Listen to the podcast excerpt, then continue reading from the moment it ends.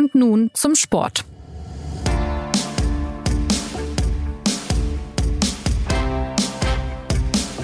Herzlich willkommen zur neuen Folge des SZ Sport Podcasts. Manuel Neuer hat der Süddeutschen Zeitung ein Interview gegeben, in dem er viele Themen angesprochen hat, von der WM in Katar bis zu seinem Skiunfall. Vor allem aber hat er den FC Bayern hart für den Rauswurf seines Torwarttrainers Toni Tapalovic kritisiert. Ich hatte das Gefühl, mir wird mein Herz rausgerissen, hat Neuer gesagt. Das war das Krasseste, was ich in meiner Karriere erlebt habe. Dass der Kapitän des FC Bayern und der Nationalelf mal ein paar Dinge klarstellen wollte, hat enorm hohe Wellen geschlagen in der Fußballwelt, natürlich vor allem in München. Die Clubbosse werfen Manuel Neuer vor, seine persönlichen Interessen hier über die Interessen des Vereins gestellt zu haben. Welche Signalwirkung und Folgen haben die Aussagen von Neuer? Hat der Torhüter nach seinen Äußerungen noch eine Zukunft beim FC Bayern? Aus welcher Motivation heraus hat er gesprochen? Und wie berechtigt ist die Kritik an seinem Interview, wenn doch der Wunsch nach mündigen Spielern so groß ist?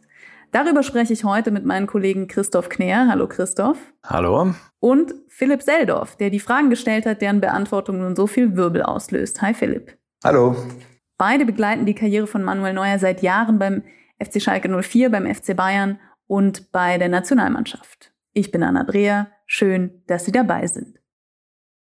Philipp, in welcher Stimmung war Manuel Neuer denn, als ihr miteinander gesprochen habt? Es ist ja doch sehr viel mit ihm und um ihn herum passiert in den vergangenen Wochen und Monaten.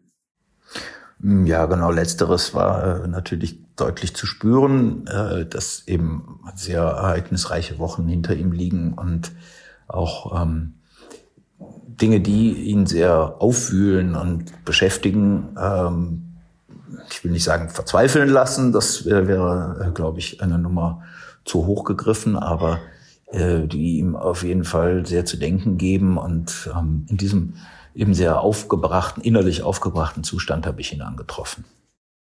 Was war denn seine Motivation eurer Meinung nach, dieses Interview zu führen und es vor allem auch so zu führen, Christoph? Also ich glaube, das, was die Leute zunächst mal überrascht hat, ist, dass sie jetzt diesen Manuel Neuer jetzt mal kennengelernt haben. Die, die Geschichte ging ja bisher all die Jahre eigentlich immer andersrum. Manuel Neuer war ja immer so ein bisschen der, der Chefdiplomat. Äh, der, der Vorwurf in Anführungszeichen war ja eher andersrum, ne, dass man gesagt hat, das ist der Kapitän der beiden obersten deutschen Mannschaften. Der müsste sich doch zum Fall A, B oder C mal äußern. Das hat er aus Gründen und ganz bewusst immer unterlassen. Und ich glaube, deswegen hat es die Leute vor allem so erstaunt, dass jetzt dieses Interview nicht der bisherige Neuer also nicht der Diplomat Neuer gegeben hat, sondern sozusagen der, der Torwart Neuer gegeben hat, der mutig 40 Meter aus seinem Tor rauskommt und dabei auch mal in Argentinier rum, umrempelt, wie, wie im WM-Finale. Dass dieser Neuer quasi öffentlich aufgetreten ist, war, glaube ich, die, äh, die große Überraschung für alle Leute. Und ähm, die Motivlage kann natürlich in Wahrheit nur Manuel Neuer beantworten, aber dass da natürlich eine, eine, sagen wir mal, eine gewisse emotionale, eine emotionale Bewegung und auch eine emotionale Enttäuschung eine Grundlage gewesen ist, das lässt sich dem Interview ja ganz vorsichtig gesagt natürlich auch beim Lesen entnehmen.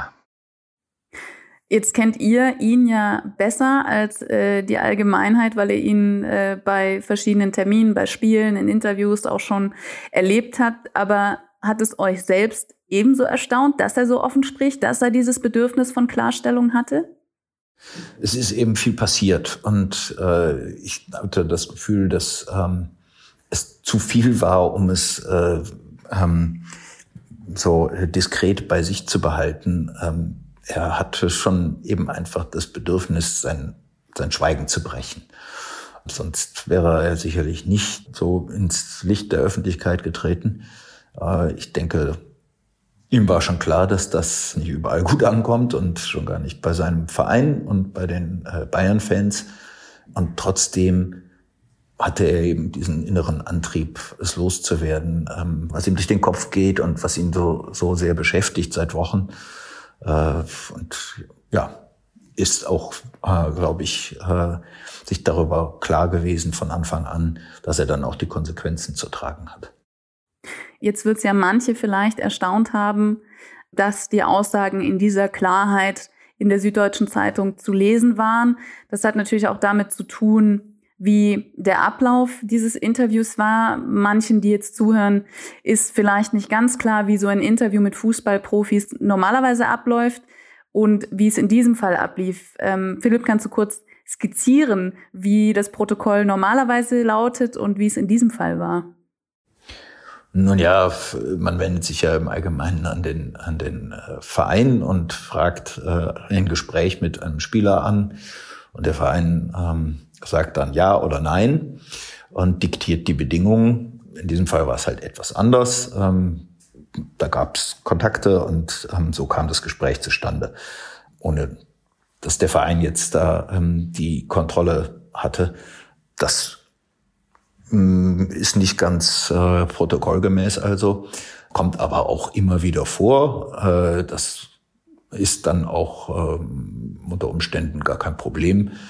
Aber ähm, hängt natürlich von den Aussagen ab, die der Spieler in dem Gespräch trifft. Äh, in diesem Fall waren die Bayern natürlich äh, nicht erfreut. Ähm, letztlich ist das aber, glaube ich, ein fast untergeordneter Punkt in der ganzen Geschichte. Ja, ich glaube, man kann den, man, man muss das sozusagen vom Fall Neuer und FC Bayern vielleicht weg weglösen, um sozusagen die Bedeutung dessen zu ermessen. Denn das ist ja wieder, wie der Philipp sagt, das entscheidende Wort war ja, glaube ich, das Wort Kontrolle. Und es ist ja aus sagen wir mal, aus Sicht von Vereinen, ähm, aus deren Sicht ja durchaus nachvollziehbar zu sagen, wir wollen in dieser aufgeregten Welt äh, schon gucken, dass da nichts in den falschen Hals gerät. Aber der, aber der Umkehrschluss ist natürlich der, dass die Vereine, du hast es ja in der Anmoderation schon gesagt, sich immer die, die mündigen Profis wünschen. Aber der liebste mündige Profi wäre den Vereinen natürlich der, der das mündige Interview dann der eigenen Vereins-Homepage gibt. Auch das ist ja das, was wir oft erleben oder dass wir Interviews zwar autorisiert bekommen, aber dann halt dreifarbig, weil der Verein drüber liest und der Medienberater drüber liest und der normale Berater des Spielers auch nochmal drei Anmerkungen hat. Und deswegen ist es durchaus mal, wie gesagt, mal von der Motivlage und vom Namen Neuer völlig losgelöst. Davon äh, auch schon mal ganz erfrischend zu sehen ähm, und immer wieder mal nötig zu zeigen, dass es halt auch mal anders geht und dass man ein Muster auch mal brechen kann. Aber wenn wir es jetzt wieder zu dem Fall zurückbringen, Würdest du dann sagen, mh, auch angesichts des Inhalts dieses Interviews, dass die Reaktion des FC Bayern, vor allem natürlich jetzt von äh, Vorstandschef Oliver Kahn und Sportvorstand Hassan Salihamidzic, nachvollziehbar sind? Also meine, meine Wahrnehmung ist tatsächlich, dass angesichts der Sprengkraft, die dieses Interview ja durchaus haben kann, vor allem wenn man es nur so äh, kurz exzerpiert liest und nicht in, in, in voller Länge, dann muss ich durchaus anmerken, dass ich es geradezu vernünftig oder vernunftbetont finde, wie der Verein da reagiert. Natürlich, die müssen ja aus ihrer Sicht, sonst würden die ja was falsch machen, die müssen ja ihre Kritik anbringen und die müssen das auch sehr, sehr klar sagen und die müssen da auch Pflöcke für die Zukunft einrammen. Aber das hätte man auch wilder und mit mehr Schaum vor dem Mund und aggressiver tun können. Ich fand das sogar noch relativ unaufgeregt. Ähm, das, die, die aufgeregteren Reaktionen waren eigentlich mehr die, die man sozusagen auf dem ja, auf der medialen Bühne sieht. All das, was man, ja, was, was halt das, das schreckliche Wort Umfeld, was eben zu dieser Branche dazugehört, ähm, bis hin zu den Gurus und Ex-Gurus, wie Rudi Völler sie mal genannt hat. Da werden riesengroße Debatten geführt, ob ein Neuer sowas darf und ob ein Neuer undankbar ist und da werden dann emotionale Argumente hin und her gewogen. Und das darf man, glaube ich, der, an der Stelle ruhig auch mal sagen, dass ich das Gefühl habe, dass der FC Bayern da im Rahmen dessen, dass er das schlecht finden muss und sicher auch schlecht findet, doch einigermaßen besonnen auf der großen Bühne da sich geäußert hat. Wieso finden denn auch so viele andere in der Branche, dass Neuer mit diesem Interview zu weit gegangen ist? Puh, das ist schwer zu, schwer zu sagen. Also ähm, ich, ich bin auch sehr erstaunt gewesen über Reflexe in, in gewissen äh, Medien, die gar nicht mal den Inhalt kritisiert haben, sondern das Unabgesprochene an dieser, äh, an diesem Gespräch und äh, die das sozusagen als arbeitsrechtliches Vergehen gewertet haben und damit ähm, quasi formell abgelehnt. Ähm, da kann ich mich ehrlich gesagt nur darüber wundern, denn ähm, es ist ja doch hier in erster Linie ähm, ein Mensch, der sich, äh, der sich mal offen äh, geäußert hat. Natürlich dadurch, dass er Fußballprofi ist und seine Äußerungen interessant sind, ne, und der ist halt eben vom Beruf Fußballprofi, das äh, macht das Gespräch halt zu, zu einem Ereignis. Äh, ähm, aber ich glaube, dass man hier vor allen Dingen den Mensch Manuel Neuer sehen muss. Äh, und ähm, ich habe den Eindruck, dass eben Oliver Kahn und, und Hassan Salihamidzic das auch äh, verstanden haben. Und äh, muss auch sagen, ich kann das äh, nur bestätigen meinen Eindruck, ähm, den der Christoph gerade schon geäußert hat. Ich finde, dass deren Reaktion eigentlich sehr besonnen ist. Also man muss ja auch dazu sagen, der Fußball ist halt nicht nur Fußball und das ist nicht nur Wirtschaft und Juristerei, das ist natürlich auch großes Kino und das größte Unterhaltungsgewerbe des Landes. Und da, da wird natürlich dann auch mit Emotionen hantiert und da wird, wie gesagt, jenseits aller Motiv Motivlage und jenseits aller Argumente werden dann natürlich auch emotionale Konfliktlinien bedient. Und die, die einen können natürlich sagen, wie undankbar ist der Neuer? Die Bayern haben den damals geholt gegen Widerstände, Korn Neuer, und haben in jedem Interview darauf hingewiesen, in den letzten zehn Jahren der beste Torwart der Welt und aller Zeiten. Und haben auch jetzt, als er sich verletzt hat, ein sehr freundliches Wording gewählt in ihren Pressemitteilungen. Wie kann der Neuer nur? Und umgekehrt könnte man natürlich genauso sagen, der Neuer hat jetzt an, an, an entscheidender, relevanter Stelle diesen großen Bayern-Zyklus begründet mit allen Titeln, die die gewonnen haben und alle, alle gegnerischen Stürmer hatten Angst vor ihm und der hat den Namen äh, FC Bayern bis nach bis auf den berühmten sagenumwobenen asiatischen Markt getragen, wo der Neuer, haben wir ja selber gesehen, der Philipp und ich in Doha an den großen Hochhäusern neben Mbappé und Messi und Ronaldo hängt. Ähm, mhm. wie, wie können die Bayern nur so undankbar sein und ihm das nicht zugestehen? Das ist sozusagen die die emotionalen Konfliktlinien, die da so quer durch die Gegend laufen. Und ähm, nochmal umso umso umso erstaunlicher finde ich, dass die Bayern versuchen zumindest die Emotionen nicht zu sehr zu bedienen. Das, das darf man schon mal festhalten. Und diese Kritik von, äh, du hast vorhin äh, Rudi Völler zitiert, von allen Gurus und Ex-Gurus, äh, da zählen ja auch dann Ex-Nationalspieler dazu und äh, wer auch immer sich da jetzt bemüßigt fühlt, äh, sich dazu zu äußern oder viele werden ja auch gefragt und äußern sich darauf hin. Aber das, was ich vorhin auch schon gemeint hatte in der Moderation, eigentlich wollen doch alle mündige Spieler, die mal diese Floskeln und die glatt gebügelten Statements vergessen und wirklich einen Einblick geben und ihre Meinung äußern. Das ist jetzt wieder ein Beispiel, dass diejenigen, die sich das vielleicht mal überlegt haben, womöglich äh, auf diese Reaktionswelle hin jetzt einen Rückzieher machen. Also wie übertrieben oder wie berechtigt ist denn die Kritik, ohne dass wir da jetzt auf Einzelne eingehen müssen? Ich finde, da kann man schwerlich so eine generelle Festlegung treffen. Ne? Ähm, dieser ganze Fußballgeschäft ist natürlich in gewisser Weise ähm, für die Einzelnen, die sich daran äh, betätigen, ein autoritäres System. Sie verdienen alle sehr viel Geld, aber sie müssen sich eben auch den herrschenden Verhältnissen unterordnen. Und das bedeutet eben, dass viele Geld ist in gewisser Weise auch ein, ein Schweigegeld. Äh, und ähm, wer eben gegen diese, gegen diese Grundregel ähm, verstößt oder sie eben auch mal außer Acht lässt, äh, der ähm, macht sich sozusagen schuldig. Äh, das, das ist vielleicht äh, die Ursache des, des teilweise ablehnenden Reflexes.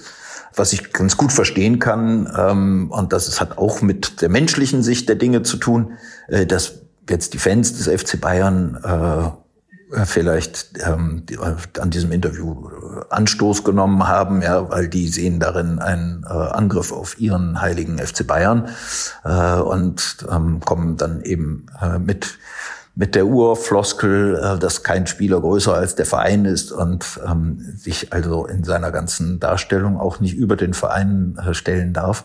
Dafür habe ich totales Verständnis und ja, das ist einfach eine, eine Meinung, die man haben darf. Ich ähm, habe zufällig auch äh, ein paar äh, Bayern-Freunde im Freund Bayern-Fans, muss ich sagen, im Freundeskreis, die sich auch äh, mir gegenüber kritisch geäußert haben, wie ich denn sowas äh, in die Welt setzen könnte. Aber ähm, die waren sehr schnell einsichtig, ähm, als ich dann gesagt habe, dann lest einfach doch das ganze Gespräch und seht den menschlichen Hintergrund und seht die Person, äh, die sich da geäußert hat. Und ähm, dann waren wir, waren wir schnell wieder Freunde. Ich wollte gerade fragen, aber ihr seid hoffentlich noch befreundet. Ja, absolut, natürlich. Nein, das war auch eher scherzhaft gemeint, aber ähm, die natürlich haben die mir keine persönlichen Vorwürfe gemacht.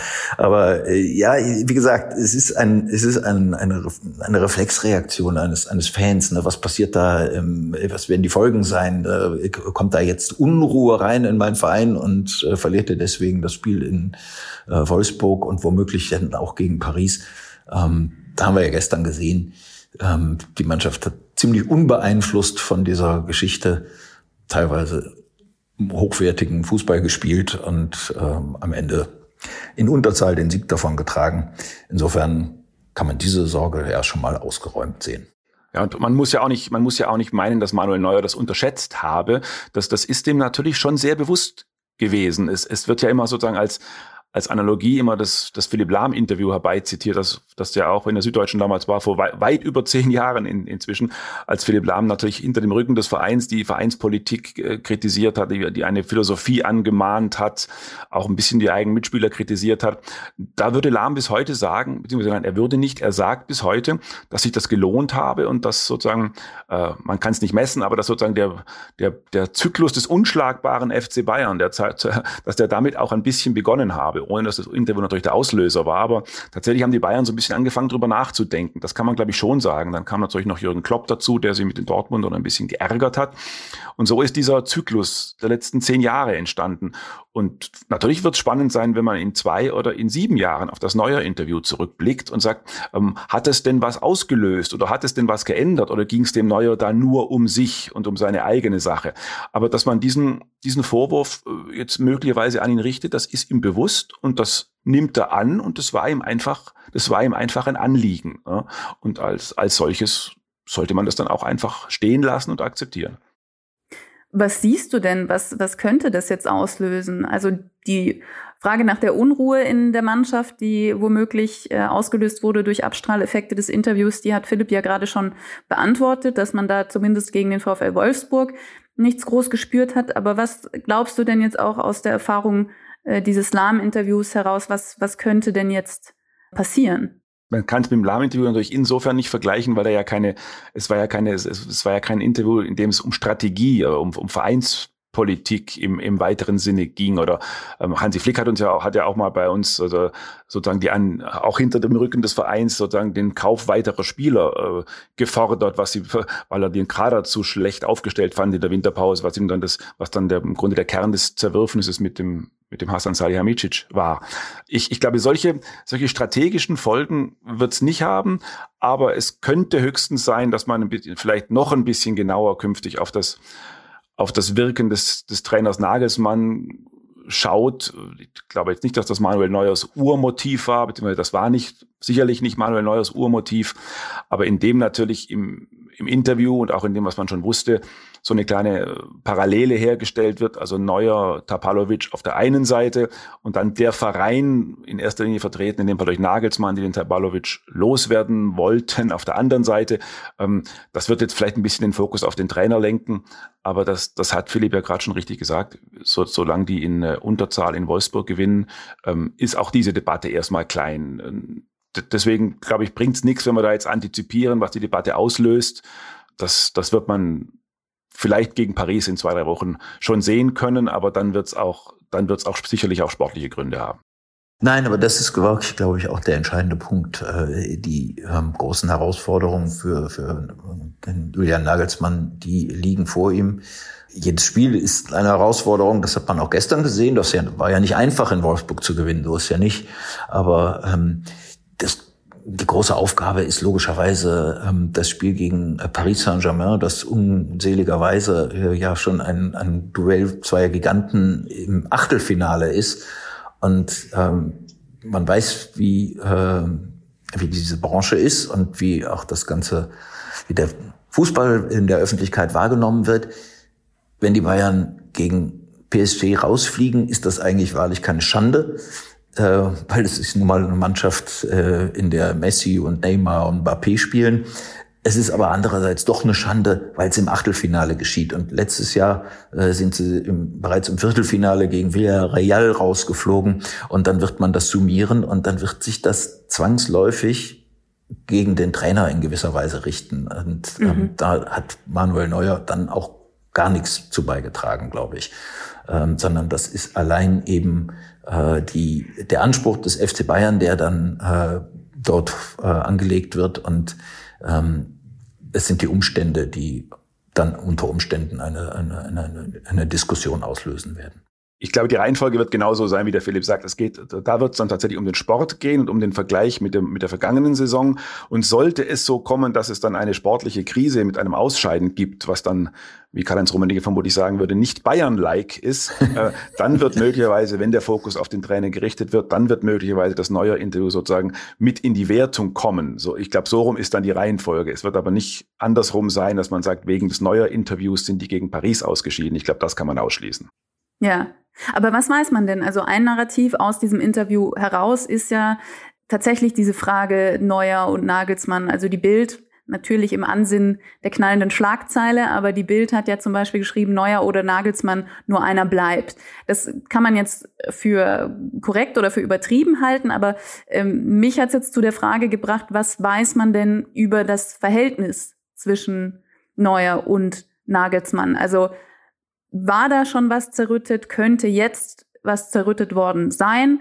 Ähm, Julian Nagelsmann hat ja am Sonntag nach dem 4 zu 2 gegen Wolfsburg gesagt, es habe schon eine extrem ehrliche Aussprache unter vier Augen gegeben. Na, das ist ja die, die, die Highlander-Logik aus den 80er Jahren. Es kann nur einen geben. Also, ähm, ich ich, ich glaube, so zugespitzt wird es am Ende nicht sein. Was man, was man sagen kann, ohne dass man da in das Raunen verfällt, das ja immer ein bisschen gefährlich ist, wenn, das, wenn die einen raunen, die anderen hätten gehört und worauf dann weiter geraunt wird. Also was man weiß, weil es auch tatsächlich von Leuten bestätigt wird, die das wissen, ähm, dass äh, es in der, in der Bayern-Kabine, um das mal so anonym zu sagen, ist jetzt auch schon ein bisschen geraunt, ähm, dass man da äh, schon, ähm, sagen wir mal, den einen oder anderen Blick darauf wirft und feststellt, dass der, dass der junge Trainer sozusagen eher mal mit einem, mit einem jungen Führungsspieler, also mit Dio Kimmich, spricht und dass das ähm, bei Thomas Müller oder Manuel Neuer vielleicht nicht immer so ankam, wie es ankommen, wie es, wie es, wie es, wie es ihnen lieber wäre aus ihrer langen Karriere heraus. Aber das sind ja keine Dinge, die man nicht die, die man nicht klären könnte. Ich glaube, das ist eher so noch im Bereich des Raunens anzusiedeln. Was Fakt ist, und das kann man ja an der Chronologie auch nachlesen, das kann auch das kann der Philipp nachher besser sagen, der sozusagen auch die Schalker Zeiten gut kennt, dass Toni Tapalovic eben immer ein extrem enger Begleiter war von Manuel Neuer. Neuer würde sagen, der hat für den deutschen Fußball mehr getan, als ihr alle draußen sehen könnt, weil der A mich zum Neuer gemacht hat und, und weil der B auch in der Zeit von Hansi Flick beim FC Bayern sagen wir mal, ein kleines Upgrade erfahren hat. Da war der mehr als Torwarttrainer, da war der auch richtiger Assistenztrainer, gehörte zur Assistenztrainer-Crew um, um Danny Röhl, Hermann Gerland und Miro Klose. Und, und Flick hat denen relativ viel Verantwortung übertragen, hat die auch Trainingseinheiten vorbereiten lassen, in taktische Dinge einbezogen. Und so wie es halt im menschlichen Leben halt so ist, als dann der Flick weg war, wurde dann sozusagen in Tapalovics Wahrnehmung und damit auch in Neuers Wahrnehmung der, der Co-Trainer Tapalovic halt wieder, sagen wir mal, auf seinen normalen Arbeitsvertrag zurückgeführt, Torwarttrainer, was dann aber natürlich wahrscheinlich wie ein Downgrade zunächst mal gewirkt hat im ersten Moment. Ähm, das könnte natürlich sein, dass da einfach so ein, ein Teil der ein Teil der Unstimmigkeiten liegt, dass das die Partei Neuer äh, und, und Tapalovic halt eben ganz banal gesehen hat und darüber vielleicht was anderes gedacht hat, ähm, als Julian Nagelsmann das tut. Es ist ja auch bekannt, dass Nagelsmann jetzt offenbar einen Torwarttrainer seines Vertrauens haben möchte, möglicherweise einen, den er aus Hoffenheim auch schon kennt. Und äh, das sind ja, das sind jetzt einfach Konfliktlinien, die zum Arbeitsleben dazugehören und die offenkundig, die offenkundig da liegen, die man deswegen auch bewerten kann und bewerten darf. Zu Tapalovic will ich gleich kommen. Ich möchte vorher noch eine ähm, etwas populistische Frage stellen, angeschlossen an äh, meine Frage von eben. Ist denn eine Lagerbildung beim FC Bayern zu befürchten? Also, dass es so, was jetzt auch, du hast so schön gesagt, geraunt wird, womöglich ein Team Nagelsmann gegen ein Team Neuer geben könnte innerhalb des Teams? Ich kann darauf keine Antwort geben. Ja, also ich, ich glaube, Lagerbildung würde ja auch bedeuten, da stellt man sich dann ja so wie Koalitionsverhandlungen vor, da ist links ein Tisch und da hocken acht und rechts hocken acht oder sowas ich glaube, so, das ist zahlenmäßig auch gar nicht so, gar nicht so klar. Man könnte jetzt nicht sagen, der Spieler XY gehört dem Neuer Lager oder dem Nagelsmann Lager an. Ich glaube, diese Art von Konfliktlinie ist in dem Verein, das, ich glaube, das, das wäre einfach, das wäre einfach zu zugespitzt und damit auch nicht mehr richtig. Ich glaube, das kann man nicht sagen. Dann kommen wir zu einem Thema, das im Interview groß und gewichtig und emotional besprochen wurde. Äh, du hast den Namen gerade schon gesagt, nämlich Torwarttrainer Toni Tapalovic. Wer war Tapalovic denn für Neuer? Wieso hat ihn die Trennung von seinem Freund, von seinem Torwarttrainer so hart getroffen? Im Interview sagt er hierzu unter anderem, für mich kam das aus dem Nichts, für Toni auch. Ich habe das überhaupt nicht verstanden. Mich hat das richtig umgehauen. Ähm, oder er hat auch gesagt, alle in unserer Torwartgruppe hat es zerrissen, da sind Leute in Tränen ausgebrochen. So hat er das beschrieben und so sieht er das. Äh, ich äh glaube, das Vertrauen zwischen, äh, zwischen Neuer und Tapalovic ähm, war schlechterdings äh, perfekt, äh, sowohl in der Arbeit als auch persönlich. Ähm, er hat großen Wert darauf gelegt zu sagen, dass, äh, dass er da aber auch ähm, das Persönliche und das Berufliche getrennt hat und das auch ähm, äh, gegenüber seinen anderen Kollegen aufrechterhalten hat. Ähm, es gab ja mal Beschwerden von, von Alexander Nübel und, und seinem Berater darüber, dass ihm Tapalovic ähm, sich nicht so sehr äh, mehr gekümmert habe um, um ihn, also um Alexander Nübel, und dass er quasi so äh, der, der Haustrainer des, äh, des Stammtorwarts Neuer sei. Das ist, glaube ich, auch eine subjektive Wahrnehmung. Ähm, Vielleicht ist sie auch in Teilen berechtigt. Äh, das kann durchaus sein, ähm, dass, dass vielleicht Tapalovic nicht genügend äh, Verbindung gehalten hat zu Nübel, während er da jetzt seit anderthalb Jahren in Monaco das Tor hütet. Trotzdem äh, glaube ich, passt es eigentlich nicht in seine in seine ganze Vita als als als Torwarttrainer bei den Bayern. Ähm, äh, ja, der, der Verdacht passt nicht, dass, äh, dass sie den, den Nübel da ausgeschlossen hätten. Und ähm, alle Reaktionen von Manuel Neuer im Gespräch und wo in, in weiteren Fragen, die wir da gestellt haben, ähm, haben auch in keiner Weise, lassen wirklich in keiner Weise den Schluss zu, dass es da ähm, in diese Richtung irgendwie eine, eine schlechte Entwicklung gegeben hätte oder eine gravierend schlechte Entwicklung gegeben hätte. Das Vertrauensverhältnis zwischen Torhütern und ihren Trainern ist äh, generell ein sehr spezielles äh, und ähm, die Bedeutung von Torwarttrainern für Torhüter äh, kann unter Umständen elementar sein. Äh, das gilt sicherlich nicht in jedem Fall, aber in diesem speziellen Fall gilt es äh, ganz besonders. Christoph, was steckt denn hinter dieser Personalentscheidung? Also Julian Nagelsmann hat ja schon erklärt, mit Tapalovic sei nie ein Miteinander entstanden. Ähm, Philipp hat gerade auch schon Einblick gegeben. Also wieso wurde dieser Torwarttrainer, der so wichtig für die deutsche Nummer eins war, entlassen? Das müsste man tatsächlich, äh, das müsste man tatsächlich die, die Entscheidungsträger selbst fragen. Das war für die Öffentlichkeit und auch für die, die meinen, da ein bisschen näher dran zu sein wie uns, ähm, schon überraschend, aber ich, ich kann es nur noch mal versuchen, in dieser Chronologie zu schildern, wie, wie gerade ähm, Tapalovic war wirklich ein ganz, ganz enges Mitglied im, im Trainerstab Flick. Äh, der, der Flick hat ihn da richtig mit, mit in die Arbeit rein ähm, genommen und hat ja auch versucht, das ist inzwischen ja auch bestätigt, es gab ja auch Überlegungen von Hansi Flick, als er dann Bundestrainer wurde und als dann klar wurde, dass, dass Andreas Köpke beim DFB aufhört, äh, Tapalovic eventuell als Torwarttrainer zum DFB mitzunehmen. Das ist dann aus Daraus ist aus verschiedensten Gründen nichts geworden, unter anderem, weil ja auch schon, weil er auch schon Danny Röhl mitgenommen hat und er ist ja nicht so ganz im Frieden von den Bayern geschieden und wollte, glaube ich, den Eindruck vermeiden, dass er jetzt dem FC Bayern da seinen kompletten Trainerstab wegnimmt. Aber allein der Versuch hat ja schon klar gemacht, ähm, dass der Tapalovic irgendwie noch, sagen wir mal, zur Flick-Partei gehört und damit natürlich zur Partei des Vorgängers von Julian Nagelsmann. Und Julian Nagelsmann, das darf man nicht vergessen, kam ja in einer durchaus schwierigen Lage zum, zum FC Bayern. Flick hat ihm, hat, ist zwar ein bisschen im Streit gegangen, von daher ähm, konnte man immer noch sagen, der, der, der Nagelsmann hat da jetzt durchaus auch was zu gewinnen und nicht nur was zu verlieren. Aber mhm. immerhin hat Flick ja sieben Titel dahinter lassen binnen kürzester Zeit. Und ähm, da kann man dann sich schon, da kann man sich dann vielleicht schon zusammen äh, reimen und raunen. Ähm, dass es da vielleicht auch gewisse Vorbehalte gibt von Seiten des neuen Trainers gegenüber einem, der so ganz, ganz, ganz, ganz eng am Vorgänger dran war. Ne? Das, das sind die Dinge, die man halt sozusagen aus, den, aus der Chronologie heraus ähm, schließen kann. Und wenn dann von beiden Parteien gesagt wird, dass es kein wirkliches Miteinander gab zwischen den beiden, dann ist das ja im Grunde bestätigt. Aber wo da jetzt die Schuldfrage liegt und wo Henne und wo Ei platziert sind, das, das werden die Beteiligten wahrscheinlich selber nicht wirklich beantworten können. Aber Fakt ist eben, dass es da keine ganz große Nähe gab. Und dann kommt das ins Spiel, was, was der Philipp gerade erzählt hat. Die Verbindung zwischen Torwart und Torwarttrainer ist wird in der Öffentlichkeit wahnsinnig unterschätzt. Also das ist sozusagen, das ist wirklich, ein Torwarttrainer ist das Wichtigste von einem Torwart, was man sich vorstellen kann. Und damit kann man auch sich vorstellen, dass sozusagen die, die Nähe von Neuer und Nagelsmann ähm, jetzt sozusagen nicht ganz herzlich ist. Das ergibt allein schon, das ergibt allein schon die Chronologie dieser, dieser Trainerstab-Konstellation. Es ist, ist glaube ich, wichtig, nochmal zu erwähnen, Entschuldigung, ähm, ja. dass was der Julian Nagelsmann ja gestern Abend auch bereits gesagt hat und was Neuer im Interview gesagt hat. Sie haben sich über diesen, da kann man ja schon sagen, Streitfall äh, schon offenbar intensiv ausgetauscht und ähm, ja, sich, ich weiß nicht, wie, wie, dieses, wie dieser Austausch ausgesehen hat, aber sie waren offenbar äh, ehrlich miteinander in dieser Frage. Und äh, ich glaube, das ist ganz wichtig zu sehen, wenn, wenn man nochmal äh, über, über, die, über das Interview spricht oder nachdenkt.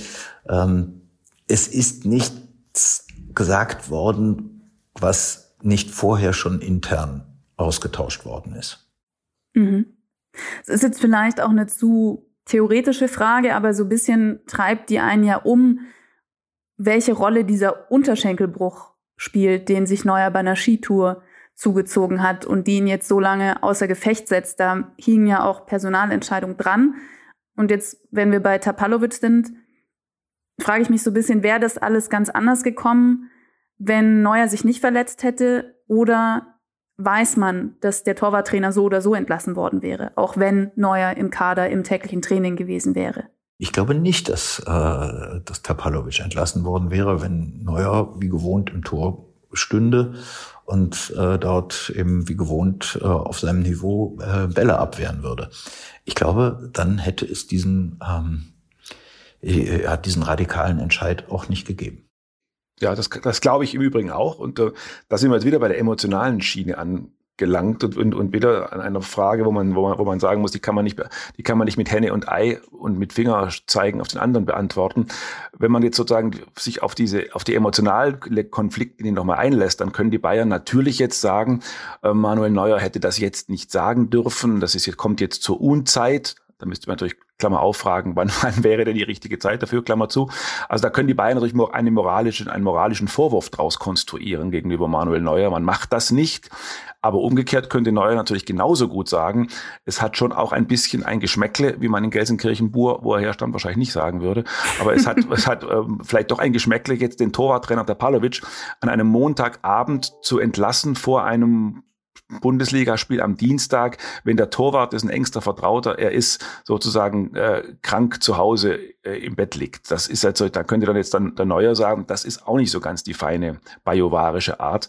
Von daher sind das alles Dinge, die man so glaube ich, mitdenken muss, wenn man sich über, wenn man sich die Genesis dieses Interviews und dessen, was da jetzt draus geworden ist, überlegt. Da sind natürlich auch einfach Verletzungen äh, erkennbar, die jetzt nicht mit den Verletzungen zu tun haben, die man im MRT äh, sehen kann. Und das ist branchenunüblich, würdest du sagen, dieses Vorgehen vom FC Bayern? Ja, also es, es ist jetzt überhaupt, man kennt ja überhaupt nicht so viele Beispiele, dass jetzt irgendwelche Torhütertrainer entlassen werden. Und wenn, dann sind es natürlich eher Randnotizen, wenn man ehrlich ist, weil das ja auch nicht die ganz profilierten Figuren in der Branche sind. Aber sag mal, wenn ein einfach nur mal, wenn man versucht, jeder Einzelne, der sich für Fußball interessiert, sich zu überlegen, ob ihm, ob ihm da jetzt spontan ein Beispiel einfällt, dass am Tag vor einem Bundesligaspiel so en passant mit einer Pressemitteilung ein Torwarttrainer entlassen wurde oder ein Mitglied des Trainerstabs, das ist nicht üblich. Das ist, das ist aber auch gar kein Vorwurf, das ist einfach nicht üblich. Ne? Und das, dass das natürlich bei Neuer in einer Gemengelage ankommt, warum machen die das? Und äh, ich weiß nicht so richtig Bescheid. Äh, ich bin jetzt gerade verletzt. Außerdem haben die einen neuen Torwart namens Jan Sommer geholt, den ich zwar gut finde, aber sie haben dem den Vertrag bis 2025 gegeben, also länger als ich neuer überhaupt Vertrag habe. Und wenn man das alles so zusammenrührt, äh, dann kann man sich schon vorstellen, dass da eine gewisse emotionale Gemengelage im Welttorhüter entsteht. Ja, meine Frage zielte auch eher äh, darauf hin ab, wie viel sich ähm, auch aus dem Vorgang an sich interpretieren lässt. Aber ähm, ich glaube, dazu kann man alle Aussagen, die wir jetzt äh, in den vergangenen Minuten ähm, getroffen haben, dann auch mit reinnehmen und diese Interpretationsfrage vielleicht auch äh, schon beantworten. Eine große Frage ist ja jetzt auch noch, und da sind wir auch ein bisschen in der theoretischen Ebene, oder nicht nur ein bisschen, da sind wir auf der theoretischen Ebene, aber auch diese Frage halte ich für berechtigt. Wie könnte es jetzt für Manuel Neuer beim FC Bayern weitergehen? Wir können ja nur spekulieren und wir können nur schätzen und da gehören natürlich auch Faktoren rein, wie seine Fitness, seine Leistung, die Kaderstruktur. Du hast eben die Vertragsdauer von äh, Jan Sommer genannt, ähm, aber womöglich spielt eben auch dieses Interview bisschen mit rein. Also was, was schätzt ihr? Das wird sicherlich im Binnenverhältnis äh, in gewisser Weise eine bleibende Wirkung haben. Wie, wie bedeutend diese Wirkung ist, weiß ich nicht. Möglicherweise ist die auch nur verschwindend äh, klein. Der entscheidende Punkt ist ja, ähm, wann und wie wird er wieder gesund? Da ist er sehr optimistisch. Ich hatte äh, paar Tage vorher mal mit dem Andreas Küpke gesprochen. Äh, der war ja schließlich sein Torwarttrainer bei der Nationalmannschaft über äh, zehn Jahre. Und äh, der hat äh, gemeint, also wenn der Manuel, ähm, wenn das ordentlich verheilt, ähm, dann wird der Manuel im Sommer wieder da sein und dann wird er mindestens so gut sein wie vorher. Ähm, denn wenn das einer schafft, dann schafft er das, weil er eben diesen, äh, ja, diesen Fokus des Spitzensportlers in sich trägt. Und ähm, an dem Willen, jetzt nochmal allen zu zeigen, dass er immer noch ein großer Torwart ist, äh, da braucht keiner dran zu zweifeln. Ich glaube, der ist, ähm, der ist an diesem Wochenende nicht kleiner geworden, auch nicht durch die Reaktionen auf dieses Interview. Ähm, daran wird er sehr diszipliniert und sehr entschieden arbeiten. Da bin ich mir total sicher. Ähm, das ist einfach sein Wesen als, als äh, Leistungssportler und Fußballer. Ähm, es ist letztlich sein Leben.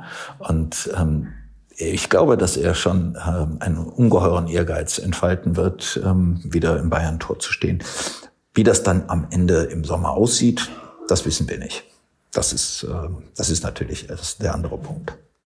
Ja, das wird natürlich dann auch vom Eindruck ab, abhängen, den der Trainerstab vom neuen Torwarttrainer empfängt, dessen Namen wir, dessen Namen wir ja noch gar nicht kennen. Ähm, ich, ich glaube, man kann nur eine Sache schon sozusagen für, für, für Fakt erklären, obwohl es auf den ersten Blick anders aussieht. Ich glaube, wovon man ausgehen kann, der FC Bayern hat theoretisch ab, ab Sommer ähm, vier Torhüter unter Vertrag stehen, vier Top-Torhüter unter Vertrag stehen. Manuel Neuer, ähm, Jan Sommer, Alexander Nübel und Sven Ulreich. Und, und ich gehe mal davon aus, das kann man, glaube ich, für einen Fakt halten, auch wenn es da noch keine vertraglichen äh, Neuigkeiten gibt. Ich glaube nicht, dass der FC Bayern mit diesen vier Torhütern, wie es so schön heißt, in die neue Saison gehen wird. Äh, das wäre, glaube ich, das würde, den, das den Verein dann schwer aushalten und das, das wissen die aber auch und das wird sicher nicht passieren. Ich glaube, das habe ich schon mal äh, in unserem Podcast behauptet, dass der Alexander Nübel im Sommer den Verein wechseln wird. Und dass er möglicherweise ähm, auch nicht mehr in Monaco spielen wird künftig, sondern bei einem anderen Verein, bei einem größeren Verein oder bei einem Verein mit mehr Publikum, weil das ist sein Bestreben. Ich glaube nicht, dass er zum FC Bayern zurückkehrt ähm, und dort sich in den womöglich Dreikampf mit Neuer und Sommer begibt. Ähm, dafür hat er einfach einen viel zu großen Drang, äh, jetzt auch ähm, im Tor zu stehen und äh, zu spielen. Ich denke, dass das zumindest ein Teil der Lösung sein wird, ähm, dass Nöbel dem FC Bayern nochmal ganz gutes Geld einbringen wird. Bis wir diese Fragen beantworten können, dauert es sicher noch etwas. Manches wird sich womöglich auch schon auflösen, je nachdem, wie der FC Bayern in der Champions League am 14. Februar gegen Paris Saint-Germain spielt.